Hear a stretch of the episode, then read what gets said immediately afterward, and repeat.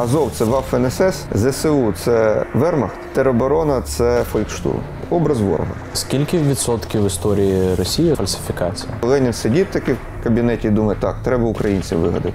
Бандера це більше символ. Мазепа він 22 роки керує державою. Звідки пішов наратив братський народ, один народ? І самі російські академіки, науковці, вони доходять висновку, що український народ окремий від російського. Я не певен, що Путін про це знає, про цю таку книжку. Політичні доктрини рашизму, нацизму і фашизму. Намагання показати е, штатам Кузькіну мать, як колись там Хрущов. Чи були в історії Росії, Російської імперії нормальні керівники держави? В Росії бувало так, що наставав короткий період демократичних перетворень, спроб щось змінити. З приводу репарацій Німеччина до 2010-го виплачує. Хрущов подарив Крим Україні. Крим був єдиний регіон України, де росіян більше, ніж українців. Історичні відносини України та Польщі. Обидві сторони, в принципі, були неправі. Польських жертв більше. Хай квітне український YouTube.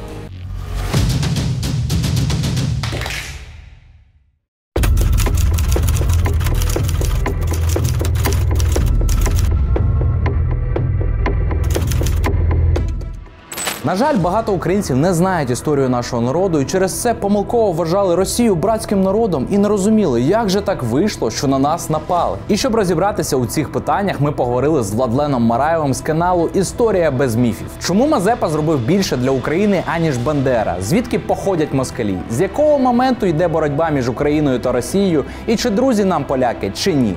На всі ці питання ви отримаєте відповідь у цьому відео. Але народ, обов'язково перед переглядом поставте лайк та підпишіться на канал Спорт Арена. Наразі у нас мета 100 тисяч підписників. І давайте з вами домовимось. З нас крутий контент, а з вас підписка. Добрий вечір, друзі. Мене звати Владлен Мараєв, і ви на каналі Історія без міфів, де ми розповідаємо про минуле України та світу без прикрас і фальсифікацій. До повномасштабної війни на каналі Історія без міфів було 250 тисяч підписників. Зараз е, такі трагічні події в нашій країні відбуваються, і поряд з цим відбувся високий такий сплеск підписників, активність зросла. Е, чим, з чим це ви пов'язуєте? З тим, що українське суспільство дедалі більше цікавиться своїм минулим і своєю ідентичністю. Е, Ці питання вже раніше дуже багатьох цікавили, і ми помітили, вже з 2020 року був е, зріст таки зростання, але е, так, після початку повномасштабного вторгнення ще більше людей цим цікавиться. Прийшли нові глядачі, і багато людей пишуть коментарі на кшталт. От я підписався, передивляюся відео, тому що дуже цікаво, хочеться дізнатись більше про і витоки цієї війни, і хто такі росіяни, і хто такі всі наші сусіди, і ну, чому власне так все склалося у нас. Ну, можна сказати, що країна, яка не знає свого минулого, не має майбутнього. Звичайно. Це той самий випадок. Ну я впевнений, що вам приємно, так що зараз багато ваших відео е, про історію потрапляють у тренди і зміщують там російськомовні якісь е, відео Дудя, і як ви сказали, якісь розважальні історії Арістовича. Ну, це, до речі, так, є такий тренд зараз, що дедалі більше українськомовного контенту потрапляє в тренди українського Ютубу. Це ці 50 відео, які зараз на вкладці в тренди. Однак, е, ну раніше, якщо подивитися, що було навіть у 2021 році, там е, ми часто спеціально рахували, було один, два, три україномовні відео. Решта всі російськомовні, Е, купа кліпів там на кшталт Моргенштерна, якісь дебільні серіальчики російські, ну і щось таке подібне. Зараз вже більшість україномовних зазвичай, ну принаймні більше половини. От і російськомовні все одно є, але вони витісняються. І ми з самого початку, з 2020 року, так планували, щоб робити чисто українськомовний контент для того, щоб е, розвивати саме українське інформаційне поле, тому що явно було зрозуміло, що навіть в Україні виробники е, в місту на Ютубі більшість російськомовні, тому що вони просто працюють на ширший ринок. От, тому, як то кажуть, ми це почали робити ще до того, як воно стало трендом. Е, А зараз спостерігаємо, як з початком повномасштабного вторгнення Росії багато українських, але російськомовних каналів переходять на українську мову. Від якого моменту можна брати початок російсько-української боротьби, коли перша сутичка відбулася? Ну, такий прото, протоперіод цієї боротьби це 12 століття. Е, Юрій Долгорук і Андрій Боголюбський. Юрій Довгорукий Володимир Суздальський князь, який постійно намагався загарбати Київ для того, щоб стати великим князем київським і правити на Русі. Е, Двічі або тричі йому це вдавалося, і киянам це набридло, вони його нібито отруїли.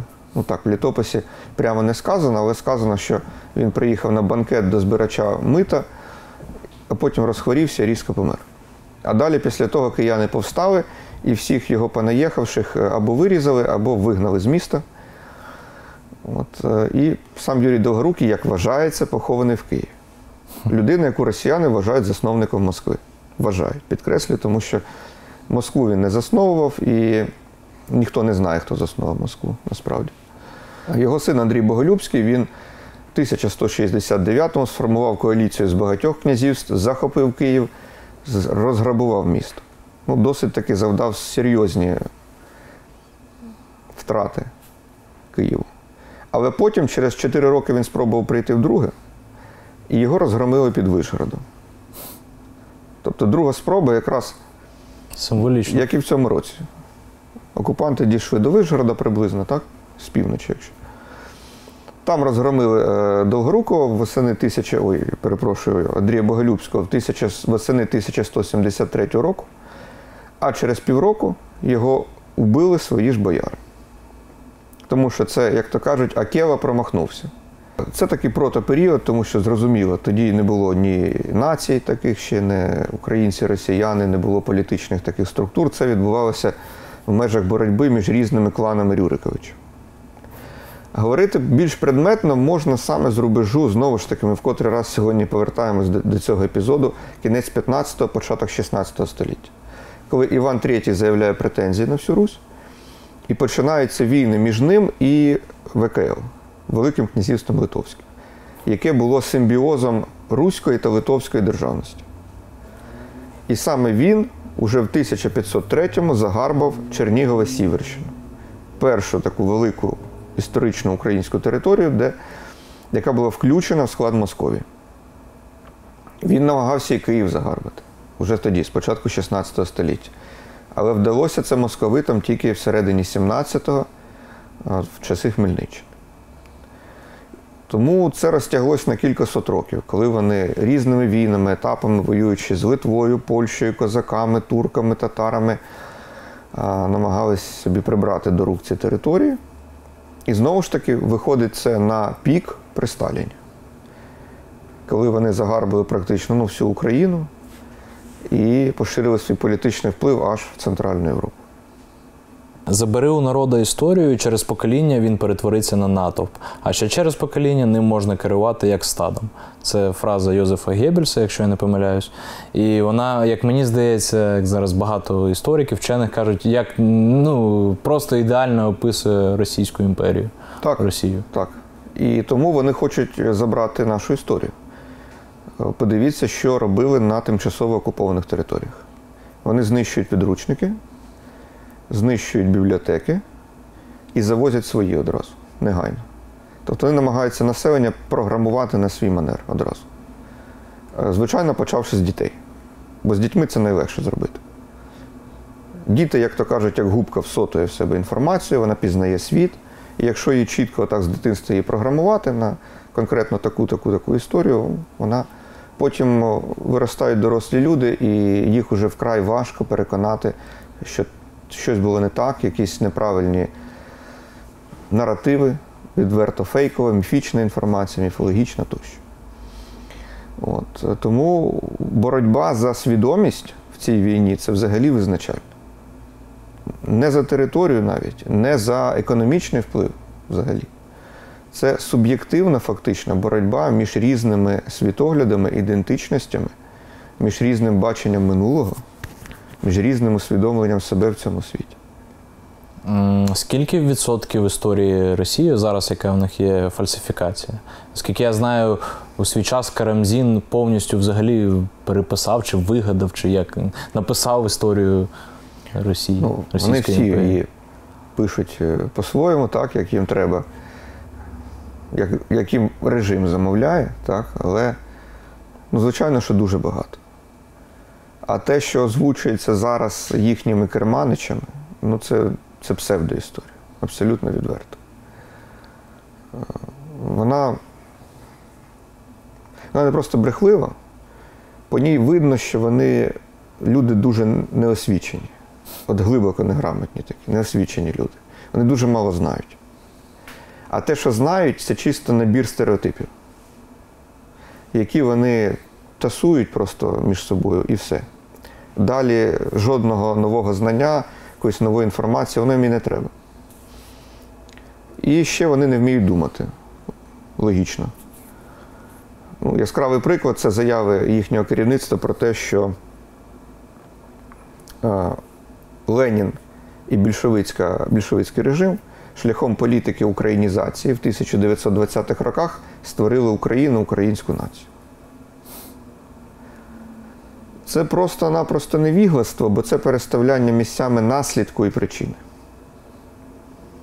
Вони наслідок, а політика в українізації була наслідком. Ставлять на перше місце. А далі причину, бо причина була це уже поява української нації, вони її ставлять після наслідку. Чому більшовики і Ленін проголосили політику українізації в 1923 році? Тому що вони чудово на власні очі, на власній шкурі побачили, що українська нація вже є. Війна за Україну тривала 4 роки і ще триває у вигляді боротьби з повстанськими рухами на той момент. Що армія УНР реально воювала і, не, маючи народної підтримки, так довго це б не тривало. Це явно свідчить про те, що українська нація політична вже ось вона дозріває, дозріла до незалежної держави. І тому втриматися шляхом простого насильства буде архіскладно. Треба українцям кинути пряник, сподобатись їм, задовольнити деякі їхні бажання, показати, що ми ж свої, ми для вас, прийміть нас. От. І це корені, коренізація. Це ж саме вони робили там в Грузії, в Білорусі, вкорінитися в місцевому неросійському населенні. Це був наслідок того. А Путін ставиться як причину. Буцімто Ленін сидить таки в кабінеті і думає, так, треба українців вигадати. Починаємо українізацію. Через 5 років народжуються якісь українці. Фантастика. Кіно та німці. А звідки пішов, е, звідки пішов наратив братський народ, один народ? Це, я так розумію, продовження цієї е, історії, що Ленін створив Україну. Це така довгограюча історія, яку вони пережовують, пережовують, ніяк не виплюнуть. Там ж було, наскільки я розумію, у них це, це був політична доктрина, що Сербія, наші брати, е, українці, білоруси. Це панславінізм такий. Да? Панславінізм, мовляв, треба всіх слов'ян об'єднати, але, звичайно, під нашою зверхністю, само собою. Всі ці ідеї для чого слугують? Щоб обґрунтувати політичні якісь конкретні претензії, амбіції. В випадку того, про що ви казали, спочатку була концепція, звісно, єдиної великоруської нації, великоруського народу. Вона стала офіційною в Російській імперії вже в 19 столітті. Тоді е, в Росії трактувалося це з точки зору влади, що є один е, руський народ, е, в якому є три гілки, які мають свої етнографічні особливості. Тобто якісь певні відмінності там, в мові, культурі, народному одязі, традиціях, але загалом це один народ. І цей руський народ ділився на великоросську ветвь, е, малоросську і білоросську. Якщо ви подивитесь єдиний в історії перепис Російської імперії, він проводився в січні 1897 року. Це той перепис, де Ніколай II записав себе хазяїн землі руської на питання про професію. Чим займаєшся? Хазяїн землі руської. От, е, то там е, в графі мови там не було взагалі національності в цьому переписі. Не фіксували її. Фіксували тільки рідну мову. Там був русський язик. А далі три під, під, підрозділи, такі під е, таблички: Великорос, Малорос, Білорос. І от тільки по цій графі малороси можна приблизно визначити, скільки було українців тоді. Але, але уже до розпаду Російської імперії в 1914 ще році Російська академія наук видає книжку Український народ його прошлом і настоящим. російською мовою. І самі російські академіки, науковці, вони доходять висновку, що український народ окремий від російського. Окремий, за всіма ознаками. Це я не певен, що Путін про це знає, про цю таку книжку, яку самі російські академіки і написали. На робочому місці, певно, не лежить. Так, однозначно не лежить. А, оскільки ця ідея імперська явно зазнала краху, не вдалося витворити єдиний народ, навіть шляхом асиміляції, шляхом там, Вилуйського циркуляру, Емського акту. Знову ж таки, додаткове питання: а на що було ці документи приймати, якщо це один народ? Нащо на когось асимільовувати, якщо це і так один народ? Асимільовують тільки інший народ. Просто в радянські часи далі цю концепцію трансформували в братні народи. Там офіційно визнавали, що українці народ окремий, але братні. Тобто це така трансформація міфу про єдиний народ. Якщо братні, значить мають жити разом в одній державі.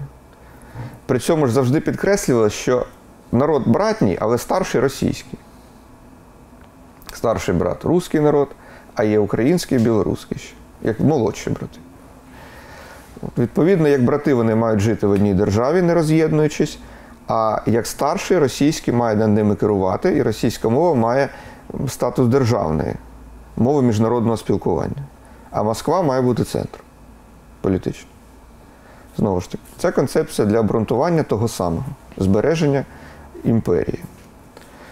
А зараз ми бачимо, що вони по суті повертаються ще до старої, ще до революційної концепції. Бо вони відмовляють українцям в праві на окреме існування.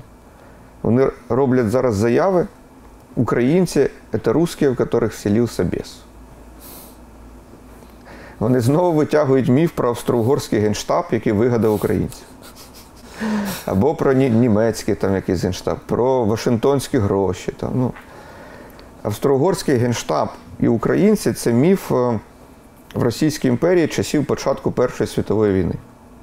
1914 рік починається війна, війна проти Австро-Угорщини, зокрема, ведеться. І російська влада трактує український визвольний рух як австрійська інтрига, придумана австрійським генштабом для е, розвалу Росії. І цим вони мотивують репресії проти українського руху. Закривають всі газети, всі журнали, забороняють всі організації, заарештовують е, людей. Грушевський потрапляє в Лук'янівську тюрму на півроку, когось депортовують з України тощо. І вони зараз повертаються до концепції, яка довела повну неспроможність більше ста років тому.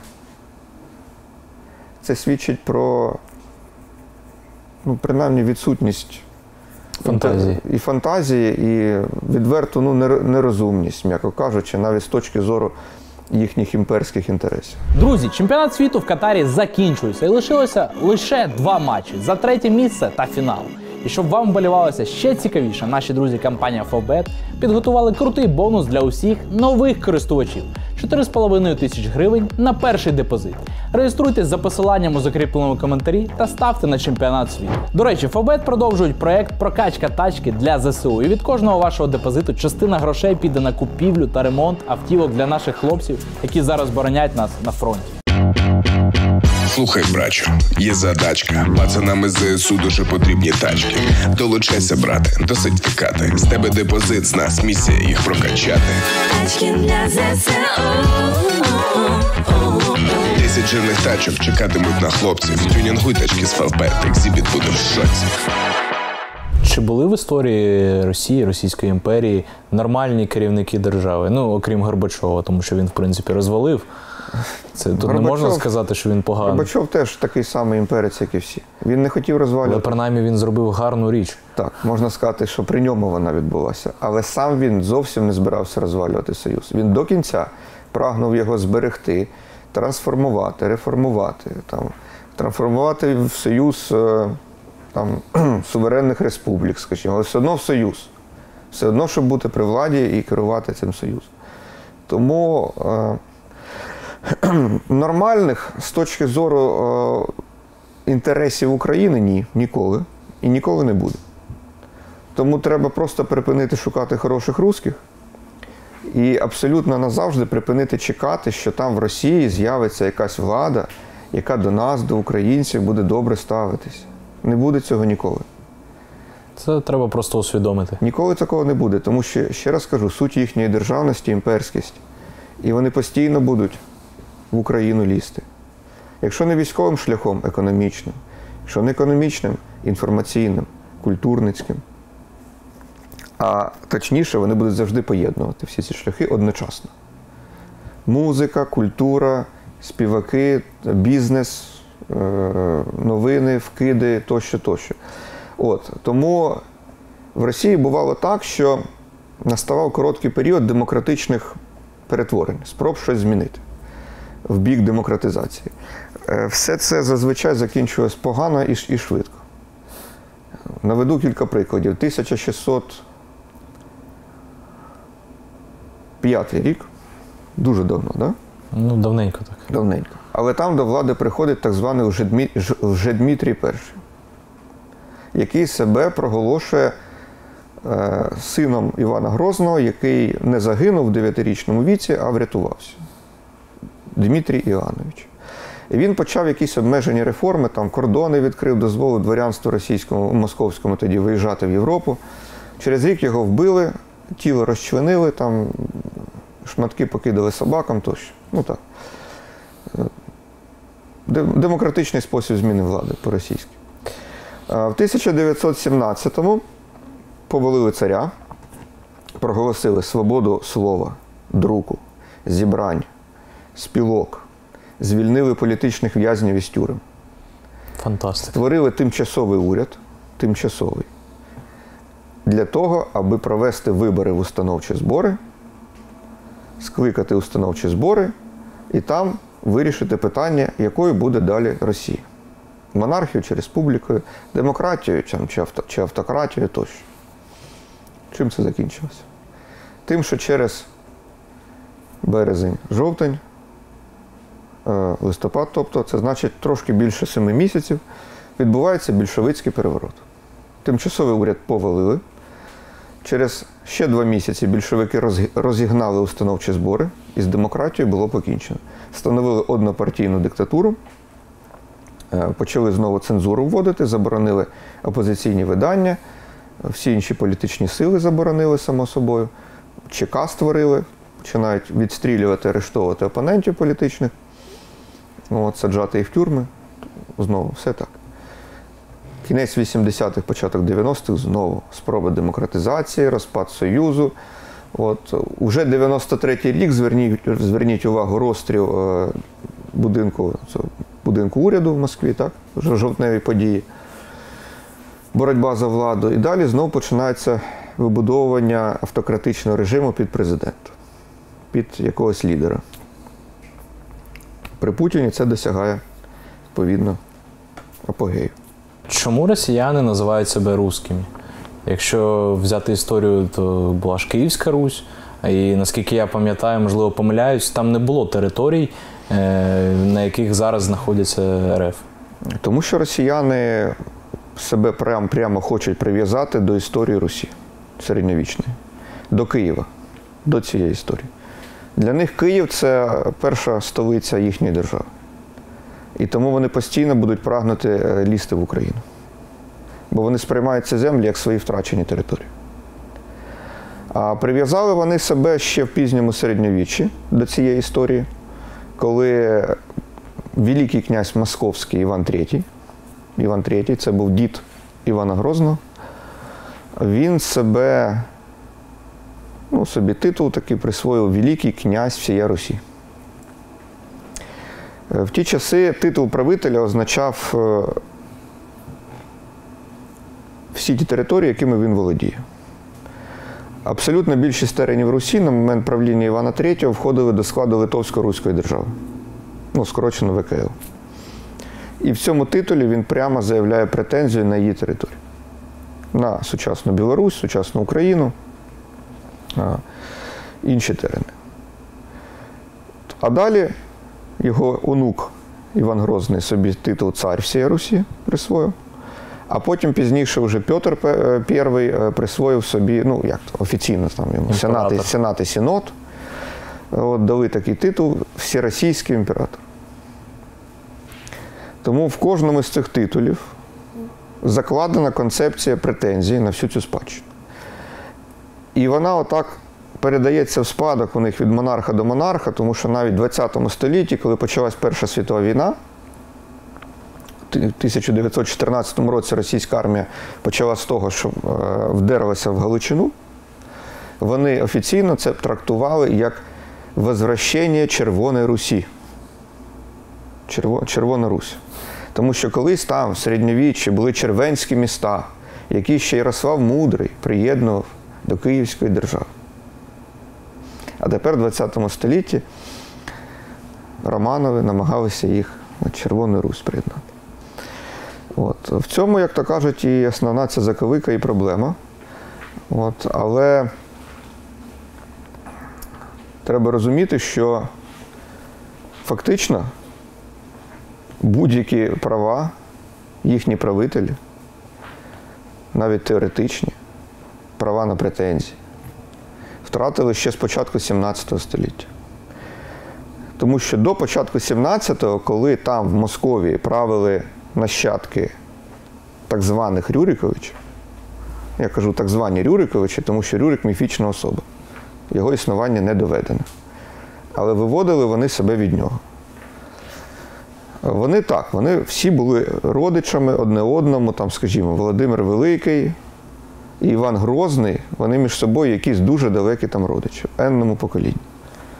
Ба більше, сучасний король Іспанії Феліпе VI, він прямий нащадок там, Володимира Великого, Ярослава Мудрого, через доньку Анну Ярославну, яка виїхала у Францію. Так от, поки оці от Рюриковичі там правили в Московії, а місцеві Рюриковичі в Києві вимерли, династія припинилась, то вони могли там якось, да, чисто формально навіть, скажімо, виявляти претензії, мовляв, ну це нашим родичам колись належало, ми можемо за це повоювати. Але ті московські Рюриковичі закінчилися з початком 17 століття. Теж всі вимерли.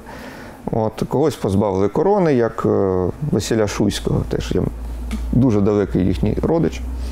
І нова династія Романових, вони зовсім ніяких родинних зв'язків не мали. Тобто вони не могли вже нічого висувати. Але вони запозичили від Рюриковича цю концепцію для того, аби далі загарбати нові нові території. Тому що е, суть їхньої державності це імперськість. Імперськість полягає в тому, що потрібно постійно розширятися. Треба завойовувати. Поки ти завойовуєш, ти успішний, ти розвиваєшся. Щойно ти припиняєш, ти починаєш е, стагнувати, тобто в епоху застою входити, а потім після застою настають втрати. Бо імперія починає розвалюватися, коли вона перестає зростати. Ну і саме тому я так розумію, Московія стала Російською імперією. Так. Е, тому що тоді, я так розумію, було модно ставати імперіями, новими молодими країнами. А з Московією ніхто не хотів рахуватися, тому що ну що це за країна без історії. Петр І намагався європеїзувати цю країну, щоб її поставити в ряд е, провідних європейських держав. Бо він побачив, що саме Західна Європа починає домінувати в світі. Якщо раніше домінував Схід в середньовіччі, і успіхи тієї ж Монгольської імперії, потім Золотої Орди, Кримського ханства це все докази того, що Схід сильний, Схід домінує то тепер почав Захід. Захід е, ну, відкриває в лапках Америку. Так? Захід збагачується, вивозить золото в Європу, розвивається бізнес, з'являються оці трансконтинентальні корпорації типу Остінської компанії, потужні флоти, колонії по всьому світу. Це колонії європейських країн. І Петр хоче бути однією з таких країн. Тому він їздить в Нідерланди, тому він вчиться там будувати кораблі великі, потужні. І тому він бере титул замість царя імператора, такий європеїзований. Титул латинізований імпере, це латинське слово. Правити, дослівно.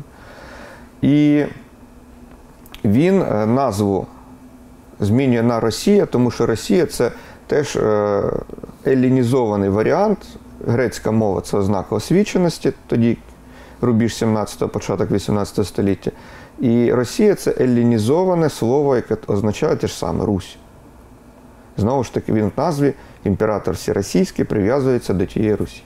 Як ви вважаєте, коли з якого періоду можна вважати, що українці стали саме українцями? З древніх часів, там з Гетьманщини, з після розпаду Російської імперії, чи досі ще не стали? В сенсі якому? Називались українцями? Чи Ну, коли можна стверджувати, що початок е, української нації, державності, ну нації, напевно. Ну, от у нас якраз був на історії без міфів стрім. Ми його в День Незалежності робили 24 серпня. Такий загальний огляд еволюції української державності за 1200 років. Нашими державами так чи інакше були всі, почавши з Русі. Це точно. А якщо брати всі, які були на нашій території, то це взагалі з часів античності. Але як політична нація, українці остаточно сформувалися на початку ХХ століття, як політична підкреслю нація. І це знайшло вияв в утворенні самостійної Української Народної Республіки в 1918 році. Тому що для того, аби бути політичною нацією, треба насамперед мати чітку національну ідентичність, тобто ми українці.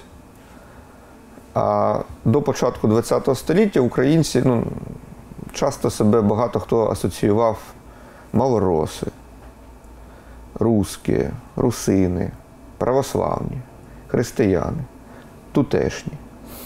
Ну, хто як. Е, відповідно, треба, щоб всіх об'єднала ця ідея, що ми українці. І вона повинна об'єднати не тільки етнічно українців, а і етнічні меншини, які мають теж відчувати себе частиною української політичної нації. І вони повинні бути співтворцями цього державницького проєкту. Створити таку державу, де вони, де вони також будуть мати повні політичні права, як українці за громадянство. От. Далі, звичайно, потрібно мати політичні партії свої, громадські організації, рухи тощо, тощо. Ну і, звичайно, дуже важливим фактором для витворення нації завжди є освіта. Тому що саме освіта вона дає людям загальне уявлення, хто ми є. І ще дуже часто націєтворчим фактором виступала служба в армії, військо.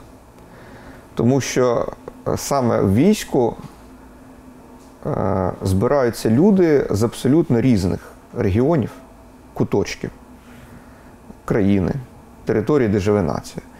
І відповідно, от одна з дуже важливих причин, чому українська революція відбулася, і вона була такою активною, насиченою, результативною, це те, що в тій же російській армії Першої світової війни могли зустрітися, умовно кажучи, кубанець і волиняк, там, киянин, житель Харківщини, а хтось навіть із Зеленого клину, із Примор'я, біля Японії. І раптом вони могли побачити одне одного і дізнатися, що вони ж розмовляють однією мовою, що у них дуже подібні традиції. І тоді витворюється розуміння того, що ми один народ, одна нація. Чому, чому би нам тоді не мати свою окрему державу? Ось так. Якщо брати теж історію, е, росіяни постійно вигадують або стверджують, що там полі... націоналістичні рухи різні створюють ворогів з них. Наприклад, е, Мазепівці, так е, вони вважали потім петлюрівці, бандерівці, Бандерівці, і зараз, напевно, азовці. Ну, Так. е, азовці дефіс нацисти в їх е, уяві. Так. Е, Вони це роблять, щоб е, ну, створити образ ворога, правильно? Для, Звичайно. для власної країни, для власних мешканців. Ну, знову ж таки, оскільки вони імперія за своєю суттю, для них будь-який національний проєкт згубний, бо він працює на деструкцію імперії, на те, щоб від неї відділити якусь частину, де домінує саме ця нація чисельно. Відповідно, вони будуть придушувати будь-які такі проекти, хоч український, хоч е, чеченський, там, хоч дагестанський, хоч казанський, татарський, який завгодно, карельський. Тому е, вони завжди намагаються націоналізм подати як негативне явище, тоді як воно саме по собі таким, звичайно, не є. воно нейтральне явище. Як і всі політичні ідеології, вони існують, ну існують, їх, е, їх не викинеш нікуди. От, е, треба до них ставитися насамперед нейтрально і виважено, в першу чергу, без ідеологічних нашарувань. Стосовно українців, так, вони е, спочатку 18 століття і до початку 20-го всіх, хто виступав за будь-які форми української, навіть не те, що державності, а бодай культурно-просвітницьких якихось прав, вони називали мазепинці. Далі почали петлюрівці після 1917 року, тому що Петлюра став асоціюватись саме з українським рухом за незалежність. А з Другої світової бандерівці, тому що цю саму, скажімо так, пальму першості перебрав на себе Бандера, бо Петлюра вже був убитий, а Бандера був якраз тоді живий, він активно діяв. А зараз укропи. Зараз укропи. Укропи це такий наратив, він вже з 14-го почав е, просуватись, але зараз я бачу трохи менше це чути. Зараз набагато Більше нацисти. більше набагато жорстокіші, радикальніші вкидаються такі штуки. Бо укропи, погодьтесь, виглядає трошки так е, по-вегетаріанськи, так? А зараз все дуже жорстко і по-серйозному. Нацисти, азовці, от е, хтось із них е, навіть, е, ну, ну як, вони ж роблять все, щоб було максимально примітивно і тупо, щоб дійшло десяткам мільйонів росіян. Ну так, вкласти в голову прямим ударом. Тому вони намагаються чітку прив'язку зробити. Наці- Націоналісти дорівнює нацисти, хоча нацисти це націонал-соціаліст. Соціаліст німецький. От. І зробити чітку прив'язку до гітлерівської Німеччини. Тому хтось із них е, висказав так, значить, що Азов це Waffen-СС, ЗСУ це Вермахт, а тероборона це Фолькштурм. Мгм. А так працює пропаганда. А Люфтваффе. Чітка, не, ну він тільки про ці три речі сказав. Чітко, так, пряма, тупа така от асоціація. Примітивно. дуже. Абсолютно. Щоб, щоб дійшло навіть там найтупішого. Ну, точніше, щоб не дійшло, а щоб саме ви правильно кажете, щоб образ ворога.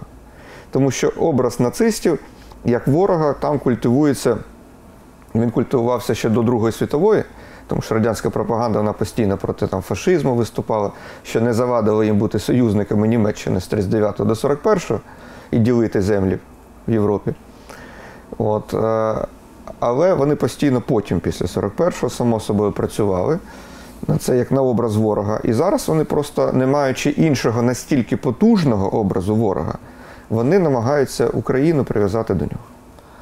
Я дивився одне ваше інтерв'ю, і там ви порівнювали, ну, можливо, це не дуже коректно буде, тому що різні епохи, але досягнення для України Івана Мазепи, Богдана Хмельницького та Степана Бандери.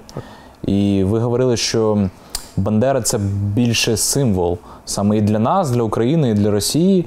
А Іван Мазепа він дуже багато зробив реально Так, звичайно. для створення державності взагалі. Само собою. Ну, тому що в нього було для цього більше можливостей і більше часу. Він 22 роки керував державою Гетьманщиною. Е, Бандері доля не дала можливості керувати державою. Він е, був борцем національно-визвольного руху, але він не зміг стати реальним політиком, який керує державою. Але він ідею дав. Він дав ідею, так. Він дав ідею, він був реалізатором цієї ідеї, практиком. Тому що він з 30-х років боровся проти польської окупації, потім проти німецької, потім більшовицької. От, е, тому а Мазепа він 22 роки керує державою, він був дуже багата людина, на відміну від Бандери.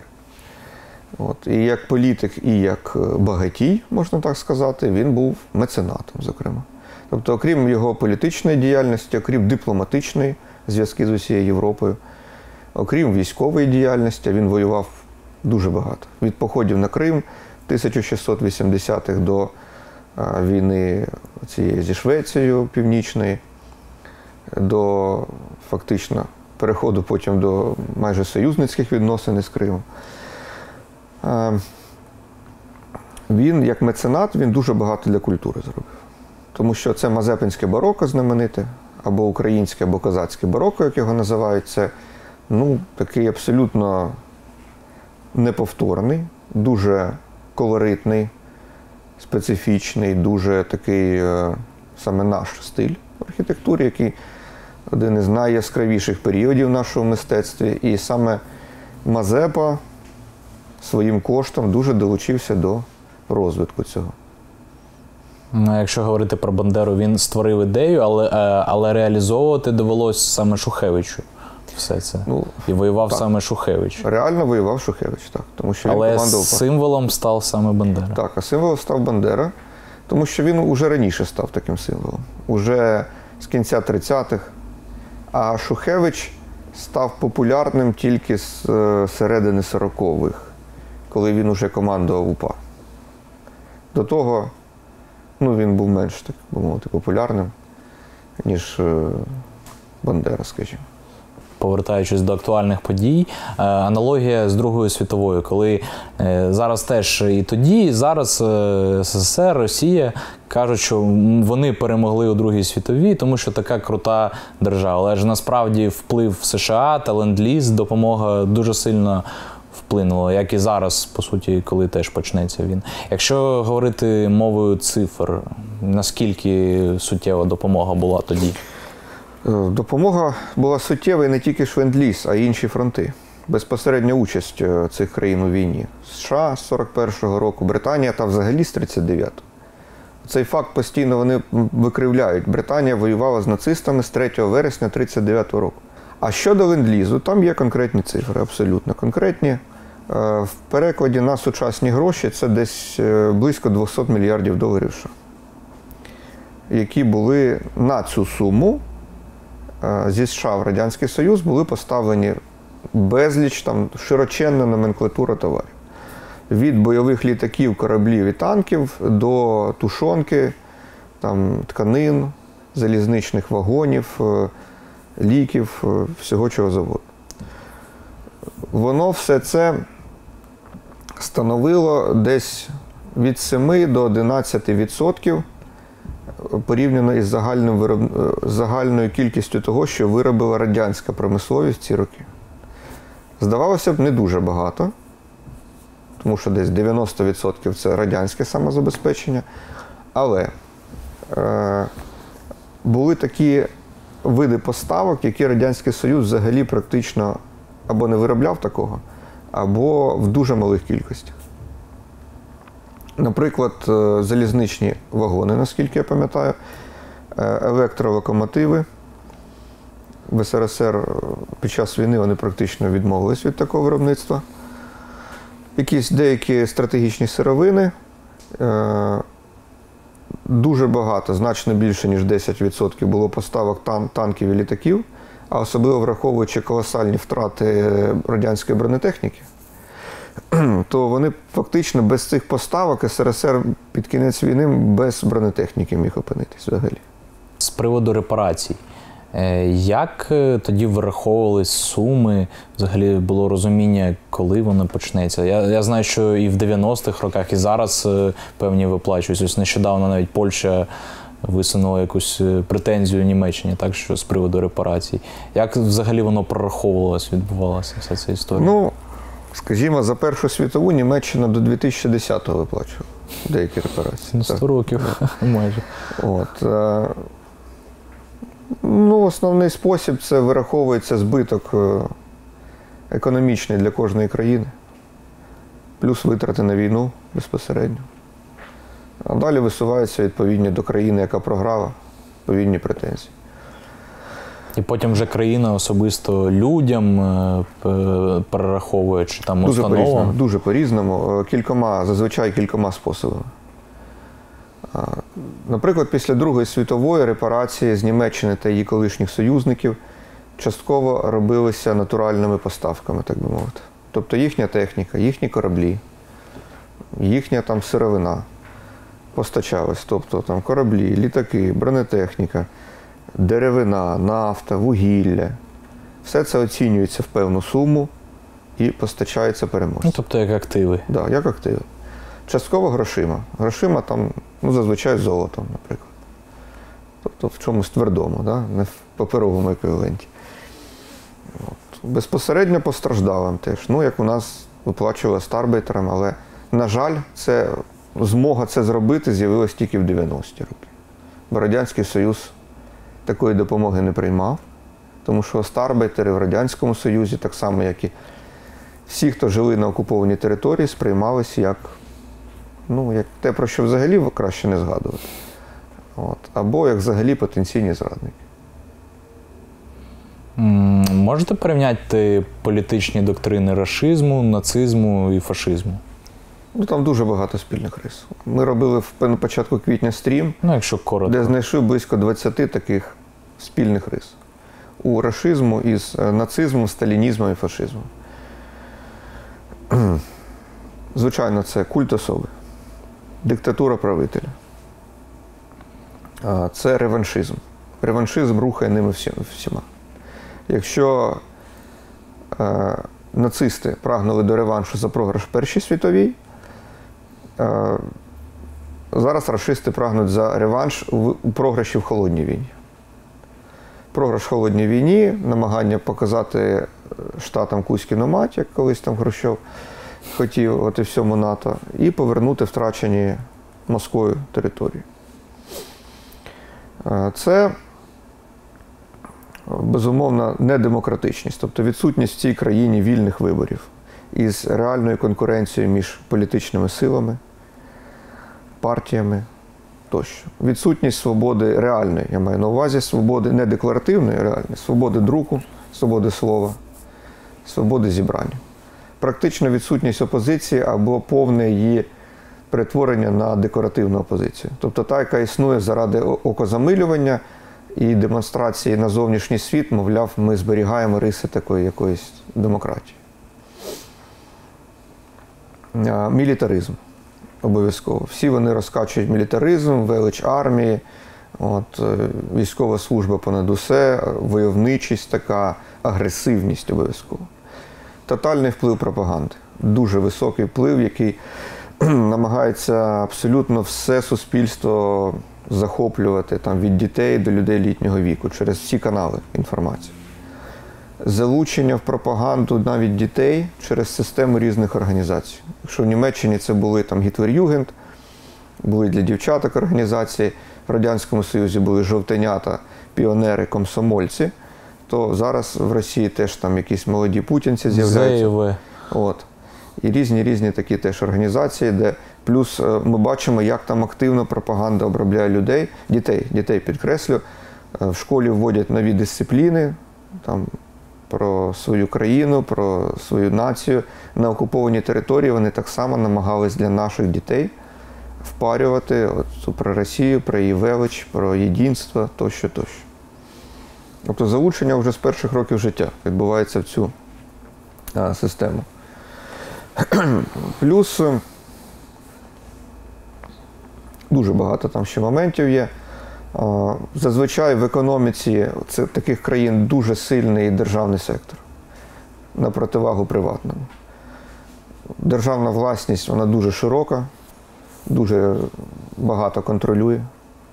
І взагалі роль держави вона колосальна в цій країні. Відповідно, громадянського суспільства там як такого не може бути, яке спроможне боротись за свої права, не наражаючись на тотальні репресії. Ну, плюс, звичайно, самі по собі репресії проти будь-якого інакомислення, нагнітання страху, е, страху зробити щось проти цієї влади, за що можуть покарати. А наскільки я знаю, німцям е, знадобилось ну, до 1954 року часу, щоб зрозуміти, які вони помилки допустили, щоб зневіяти цей е, культ Гітлера. І наскільки я розумію, дуже сильно на це вплинуло, що вони опинились під окупацією, і тобто у них не було вибору.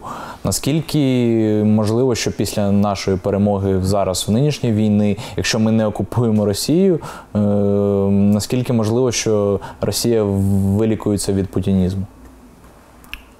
від путінізму може і вилікується, про що ми вже говорили сьогодні. Але буде якась нова влада, новий режим, який по суті буде так, таким же імперським, агресивним і загарбницьким. Тому, якщо проводити пряму аналогію, то простої, скажімо так, перемоги в сенсі того, що ми визволяємо свої території, хоча це безумовно величезний успіх для України, цього недостатньо для ліквідації російського імперіалізму. Тому що німецький нацистський імперіалізм вдалося ліквідувати тільки окупувавши Німеччину. Взагалі ліквідувавши її на 4 роки як незалежну державу, розділивши на 4 великі сектори окупації, провівши негайну системну денацифікацію без обговорень в комісіях е, Київради, як- треба перейменувати вулиці, а прямо збиваючи таблички Адольф Гітлер Штрасе там і, і перейменовуючи на інше. І системно, як то кажуть, за руку, вводячи цивільних німців в концтабори і показуючи їм гори трупів, яких вбив їхній режим.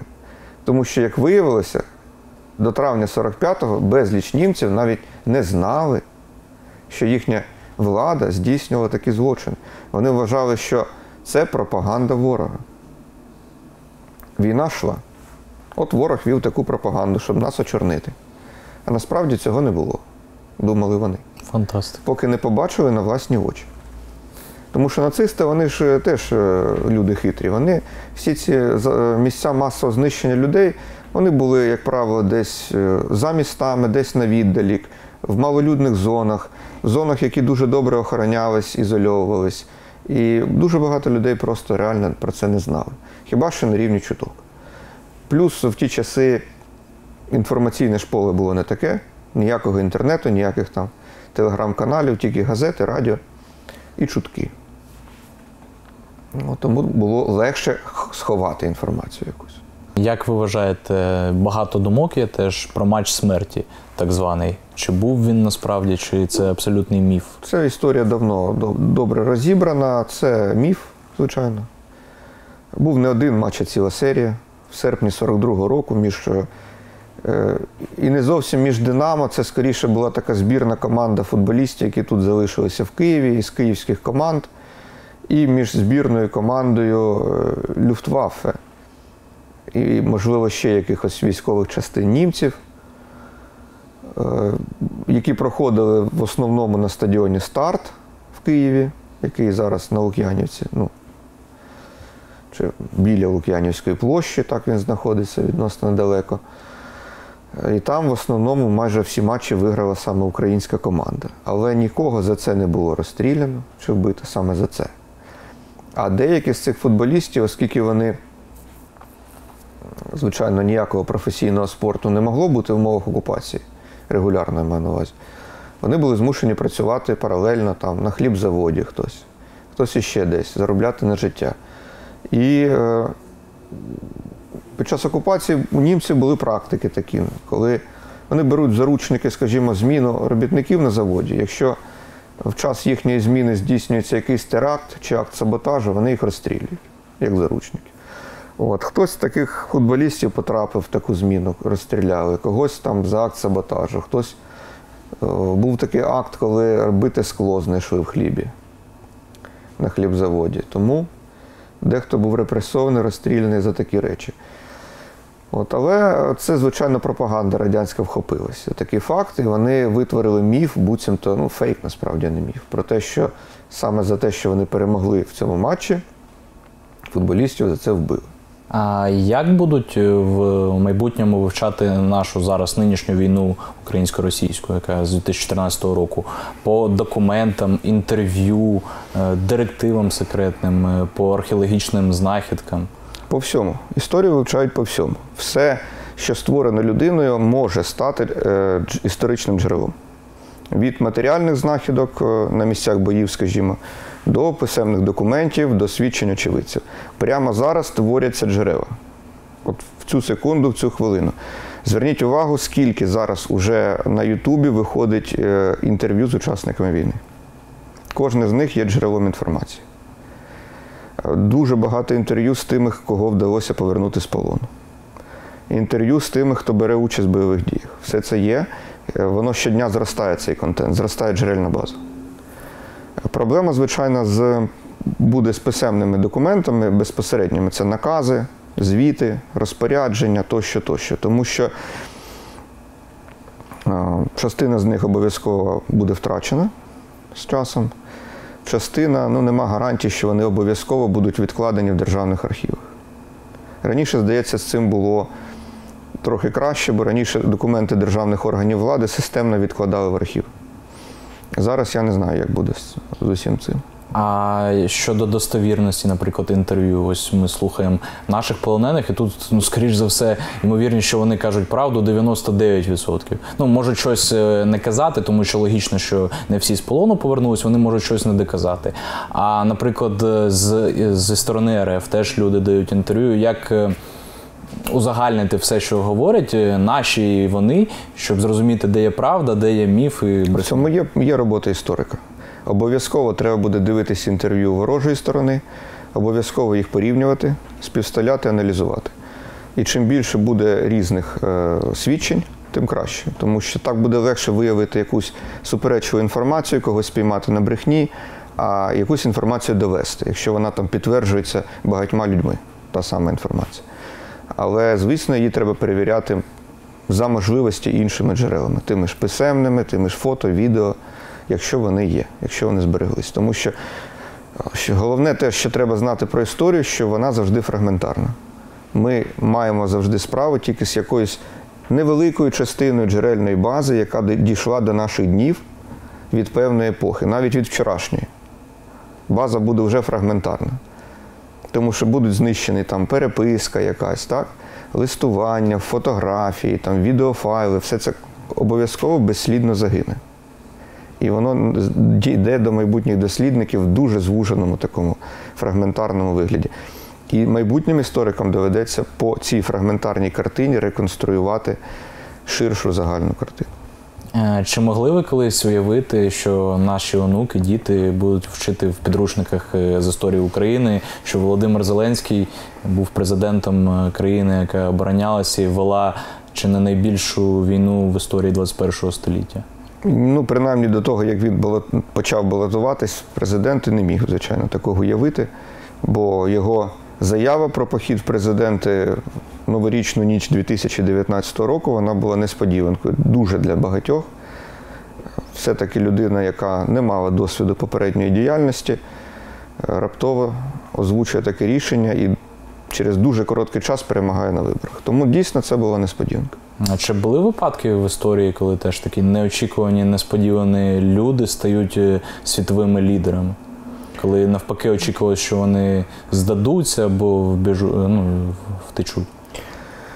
Ну, в принципі, часто так буває. Далеко не завжди людина, яка професійний політик, стає політиком. Якщо брати українську революцію, так, 17-21 років, там професійних політиків майже не було у нас. Грушевський не політик, він історик. Але принаймні це людина з серйозним досвідом громадської діяльності. А от Симон Петлюра, якому випало стати найпослідовнішим борцем за незалежність України, брати участь у ну, в організації військових операцій, так, бо він як головний атаман військ і флоту, зовсім не мав фактично ні воєнної якоїсь е, практики, досвіду, ні політичної. Він був журналіст за професією, діяч УСДРП, Української соціал-демократичної робітничої партії, яка по суті була підпільною в Російській імперії. Але доля, скажімо так, його висунула на ці ролі, і він не здався. Врешті-решт, навіть змушений виїхати в еміграцію, він продовжував цю політичну діяльність і був за це вбитий. Підсумку. Так само, як Степан Бандера. Таке ж таке гумористичне трохи питання. Ем, Як будуть вивчати теж в майбутньому вже президента Путіна? Путін е, чи Путін буде теж додавати, там буде фігурувати це, це, цей титул. Це пісня, яку фанати металіста, здається, придумали, так? так. Ну, е, в якій країні залежно від того. В Україні однозначно. Для України він е, диктатор і злочинець е, рівня Сталіна, скажімо так. А на Росії все залежатиме від того, як далі піде її історія. Який режим буде? Який там буде режим? Само собою, що режим зміниться. Але яким буде ставлення до Путіна, нам невідомо. Але тут от що треба сказати, дуже цікавий момент. Як у них в російській історії завжди відбувається. Нова влада, яка приходить після попереднього режиму, вона зазвичай критикує попередників дуже сильно. Хрущов, прийшовши до влади після Сталіна, провів десталінізацію. Брежнєв, який прийшов після Хрущова, скинувши його, звинуватив Хрущова в волюнтаризмі та інших різних там ізмах, і фактично Хрущова замовчували. Так. Горбачов, який прийшов після е, періоду геронтократії, відповідно почалася критика Брежнєва, Андропова і Черненка, теж зворотні перейменування, критика застою. Путін. Зараз відбувається критика Горбачова дуже серйозно, тому що ці люди в трактуванні росіян розвалили імперію, вони не сприяли зростанню могутності цієї імперії. Тому е, можемо навіть собі таке уявити, що Путіну будуть ставити на вид е, його поразки в Україні. Тому що росіяни вкрай переоцінили свої сили і вкрай недооцінили українців і міжнародну спільноту.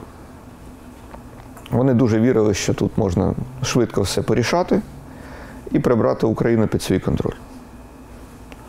Виявилося зовсім не так, як гадалося для них, і хтось має за це відповідати, безперечно. Уже зараз, коли пішли новини про їхній зворотній наступ е, на правобережжі, ну, як отрицательне сплиття крейсера Москва, так, в принципі, і ситуація з Херсоном. У них їхні патріотичні різні там пабліки і так далі, вони починають верещати про те, що у них уряд націонал-зрадництво. Тому цілком може бути, що таке буде далі з Путіним. Але через ще одне покоління режиму може відбутись зворотня ситуація, коли його починають виправдовувати, звеличувати. От як при Брежнєві почали реабілітовувати Сталіна. Хрущова критикувати, натомість Сталіна реабілітувати. Ну, тобто там історія по такому колобігу йде, вони е, там крутяться як білки в цьому колесі, і е, якось просунутися вперед в своєму розвитку неспроможні. А з приводу Криму. Е, Під час історії там е, хті, хто тільки не жив: іранські племена іраномовні, грецькі, е, німці, Османська імперія. І, і лише росіяни чомусь вирішили, що він їхній. Ну, знову ж таки, це чисто імперськість. Як Це доктрина да, історично вони. Це не їхній регіон, безумовно. До 18 століття росіян там практично ніяких не було. Це регіон дуже багатонаціональний, історія якого надзвичайно цікава і насичена. Значно довше, ніж в складі Росії, Крим був в складі інших держав, наприклад, Візантійської імперії понад 600 років. Наприклад, Кримський ханат там понад 300 років існував. В складі Росії тільки приблизно 140 років існував Крим. Але вони намагаються таким чином довести, що от ми там і корінні, і, е, це наш регіон, знову ж таки, наш регіон. Вони виселили звідти корінне населення кримсько-татарське. Воно було депортоване в 44-му році. І звичайно, що після того, а крім кримських татар, депортовували ще німців, турків, е, вірмен, болгар із Криму. Їх там було відносно небагато, але їх теж депортовували. І звісно, що в результаті там залишились майже одні російські переселенці та їхні нащадки російськомовні. І Крим перетворився на такий російський, здебільшого регіон. Настільки, що навіть уже в часи незалежності у нас був перепис населення в 2001 році, Крим був єдиний регіон України, де росіян більше, ніж українців. Єдиний регіон. Плюс, звичайно, українці, які туди переселялись, особливо активно після 54-го року, вони досить швидко там зросійщувалися, потрапивши в чисто російське таке середовище, де вже не було татар, не було інших народів, інших націй, релігій. От. Тому, звичайно, там відбулося посилене зросійщення. Тому навколо Криму вони створюють масу такого всього. Плюс в часи СРСР Крим був наповнений пропагандистськими символами радянськими. Ну, безліч пам'ятників, там, монументів, меморіалів. Все це працювало на творення такого міфу про питому російськість Криму. плюс е, у них, я так розумію, теж елемент пропаганди, що вони кажуть, що Хрущов подарив Крим Так. Україні. Не Оце- повернув, да, а подарив. це- Ну, ми теж розбирали, і це постійно цей міф спливає вже безліч разів. Здавалося б, всі вже, мабуть, знають, але все одно треба ще, ще і ще про це говорити, тому що чим більше людей про це знатиме, тим краще, насправді. Нічого він не дарував. Крим передали офіційно з чисто з економічних міркувань. З трактуванням того, що з Україною у Крима значно тісніші економічні зв'язки, і господарські, і залежність господарча економічна від е, саме українських областей. Е, До того ж, треба було відбудовувати Крим, спрямувавши туди потік українських переселенців на місце, в тому числі і татар частково. От, і е, важливий фактор це те, що в Криму знаходився все одно Чорноморський флот. Тому уже з цієї точки зору, як вважало радянське керівництво, Крим ніколи не зможе на 100% стати українським, бо вони матимуть оцей величезний важель впливу оцим Чорноморським флотом. І особовий склад, і ветерани цього флоту, які живуть в Криму, це, звичайно, база насамперед така проросійська. Прорадянська спочатку, зараз проросійська база. Е, По-друге, найголовніше, Хрущов не підписував жодного документу сам особисто про передачу Криму. Безпосередньо указ Верховної Ради СРСР про передання Криму підписав Ворошилов, Климент Ворошилов, який був головою Верховної Ради. А саме рішення реально було ухвалено на засіданні президії ЦК КПРС, де головував Георгій Малінков, але не Хрущов. Хрущов в 54-му році іще не був повновладним диктатором в СРСР. Він ще не мав всієї повноти. Сталін тільки но помер.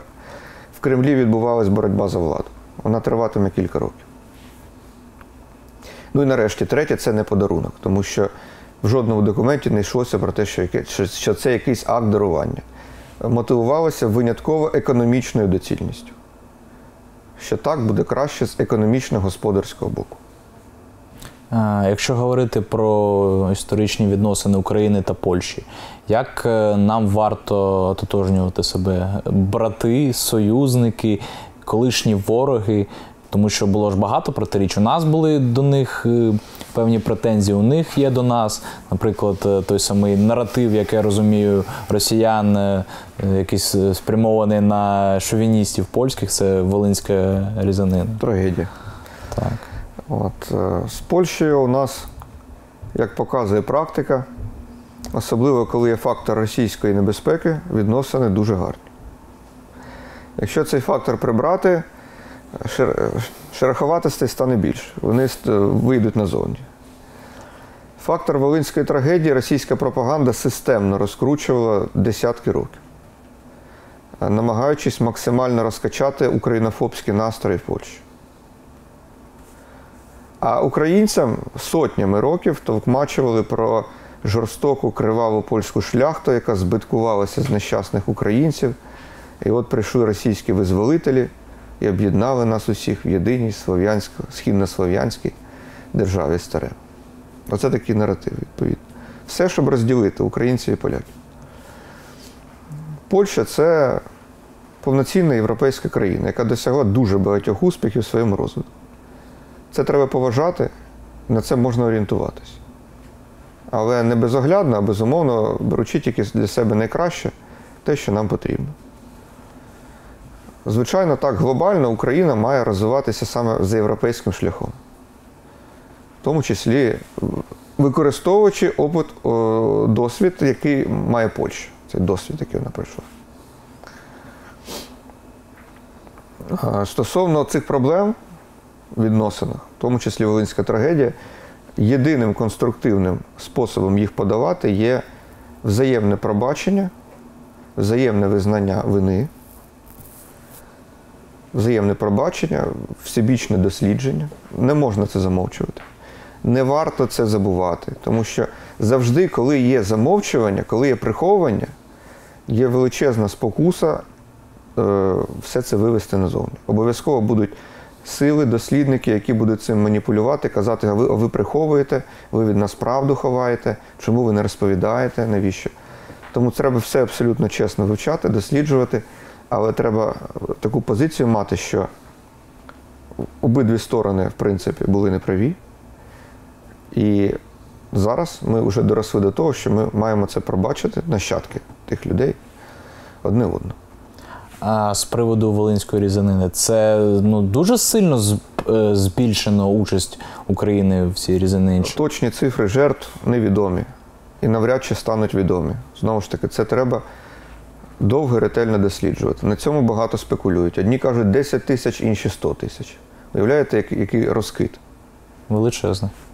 Тому навряд чи 10, навряд чи 100. Ну просто приписують е, те, що в УПА перевдягались певні Отож. поляки, росіяни, От, да. німці теж. Все це було, все могло бути. І точна кількість жертв з українського боку так само невідома. Хто найпершим почав, теж невідомо конкретно з'ясувати. Ну, тому, як ви сказали, варто визнати, що обидві сторони помилялись. Вірогідно, що польських жертв було більше, ніж українських жертв.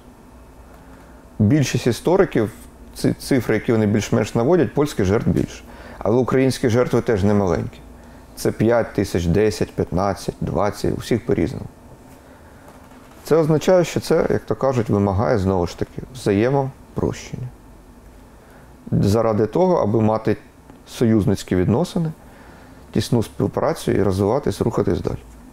А теза, що Львів та Вільнюс це польські міста, це теж е, розповсюджується серед е, польських та російсько- російських шовіністів, пропагандистів? Чи це теж має якусь логіку? Знову ж таки, яку це має логіку? Це має ту логіку, що на певному етапі історії ці міста перебували у складі Польщі, і в певні періоди поляки становили там більшість населення. А, І у Львові, і у Вільнюсі в першій половині ХХ століття поляки становили до двох третин жителів.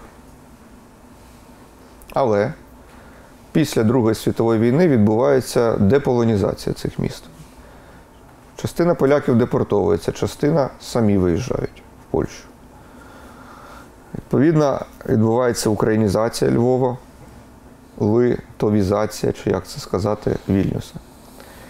Але якщо зазирнути в більш давній період, то Львів місто засноване в часи королівства Русі чи Галицько-Волинської держави, яке називають Данилом Романовичем, син його Лев. Це було руське місто, русько-українське місто, відповідно. То чому воно повинно бути польським вважатися в такому випадку? Просто в більш пізніший час воно увійшло до Польщі, і поляки там поступово, заселяючись, становили більше половини жителів. Тепер знову є не так. Час іде, історія змінюється. Те ж саме Вільнюс. Він в середньовіччі був столицею ВКЛ, де жили литовці, і русини там жили. От. Потім пізніше поляки становили знову ж таки більшість. Тепер вони вже не становлять більшість. Але ну, якщо так брати історію, то були ж постійно війни всюди в світі. Британці, ан- англічані, англійці різали шотландців, французи англійців, французи з німцями. Всі друг друга різали, вбивали, але все рівно через певний час, ну німці масово євреїв, але все рівно через певний час е, навчилися один з одним жити. Є якісь, якась ймовірність, що через 100-200 років у нас щось відбудеться всього? Навчились, тому що ну, в тій же Британії, та ж Англія, англійці, так, вони відмовилися від такої своєї імперськості, від придушення цих е, народів. Сама нація відмовила. Да, фактично та ж сама Британська імперія колоніальна, вона розпалась. Частково саморозпустилась. Частково. Ну, породивши багато місцевих конфліктів, але це вже питання наступне. В самій Британії ситуація така, що шотландці мають можливість проводити референдум про відокремлення від Британії. І якщо кілька років тому вони провели референдум і більшість там була проти цього, хоча відсотки досить близькі, там не сильно великий розрив, то вони зараз планують новий референдум на 23-й рік чи трохи пізніше. Є вірогідність, що вони захочуть вийти. те саме зараз Північна Ірландія. Якщо в 17 столітті там один одного людей різали, спалювали живцем там, та інші приємності, як то кажуть, в лапках робили, то Варварський метод. Да, то зараз е, все-таки вони більш до цивілізованого вирішення підходять цих питань. І це нормальний шлях для того, щоб запобігти різанині. Проблема в тому, що Росія вона не модернізується. Ніколи. Вона, якщо вона модернізується, то дуже повільно. А в глибинному сенсі практично ні. Ну, Це От як вона, інтернет якщо- якщо от, так, на поверхам, якщо намагається якось модернізуватися, от як Петр І, да, намагався щось перетворити, то, як то кажуть, глибинний народ це практично не зачіпає. Дуже мало. От. І дуже повільно це відбувається з постійними відкатами назад, з постійною реакцією регулярною. Як то кажуть, крок вперед, два назад. От. І тому вони не доросли до того, щоб вирішувати цивілізованим шляхом конфлікти, суперечки і так далі. Вони навпаки, вони прагнуть відновити порядки 19 століття і навіть раніше. Тобто часи, коли імперії воювали між собою просто за те, щоб загарбати територію. І часи, коли одні нації намагались повністю асимілювати інші, стверджуючи, що тих менших націй не існує. А якщо взяти особисто вашу думку, історичні, історичні особистості в історії України, е, які зробили найбільше для державності і найменше. Навпаки, найбільше зла зробили або помилок допустили. Ось чисто ваша думка. Ну, дуже багато для, для української. Так. Дуже багато зробили, безумовно, Ярослав Мудрий, якщо брати ще середньовіччя. Данило Романович. Богдан Хмельницький. Однозначно, як талановитий політик. Мазепа. Виговський, але занадто мало часу було йому для реалізації своєї політики. Дуже талановитим політиком був Пилип Орлик.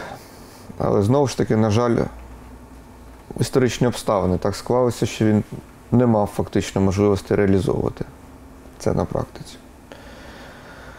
Ну, з 20 століттям складніше. Кого брати тут із конструктивних? До кожного багато претензій. Дуже багато. Дуже багато претензій зараз до Винниченка. Він дуже лівий, він співпрацював з більшовиками, він був готовий отримати у них навіть міністерську посаду. Він був готовий у 20-му році виступати проти, як він писав, Петлюрівської УНР.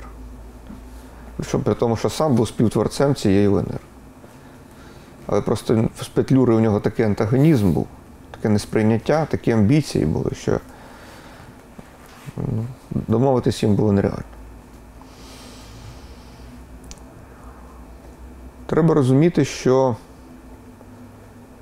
е, є такі діячі, які при політиці фактично не були як політики, але як мислителі, меценати і люди, які активно впливали на цих політиків, мали значення, типу Євгена Чекаленка.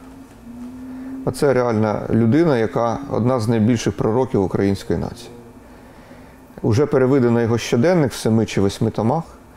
Там і прогнози на майбутнє які втілилися, і реальне бачення ситуації, і купа інсайдів, яких ви більше ніде не знаєте в жодному джерелі. От. Ну, звичайно, мають значення і такі люди, які безпосередньо боролись за незалежність, на кшталт Романа Шухевича, які віддали своє життя за це. І такі діячі, як е, Євген Петрушевич, Августин Волошин, тому що це люди дуже освічені, дуже інтелектуальні, е, дуже конструктивні. Але знову ж таки, часу в них було недостатньо для того, щоб все це втілити в реальність. Е, Тому для нас найголовніше завдання в жодному разі не допустити будь-якої торгівлі українським суверенітетом і втрати своєї незалежності. Бо вона дана і вистраждана з такою кількістю поколінь борців, і тривало це так довго, і такою ціною. І зараз вона захищається такою страшною ціною, що це має бути найвищою цінністю, якою не можна поступитись за жодних обставин.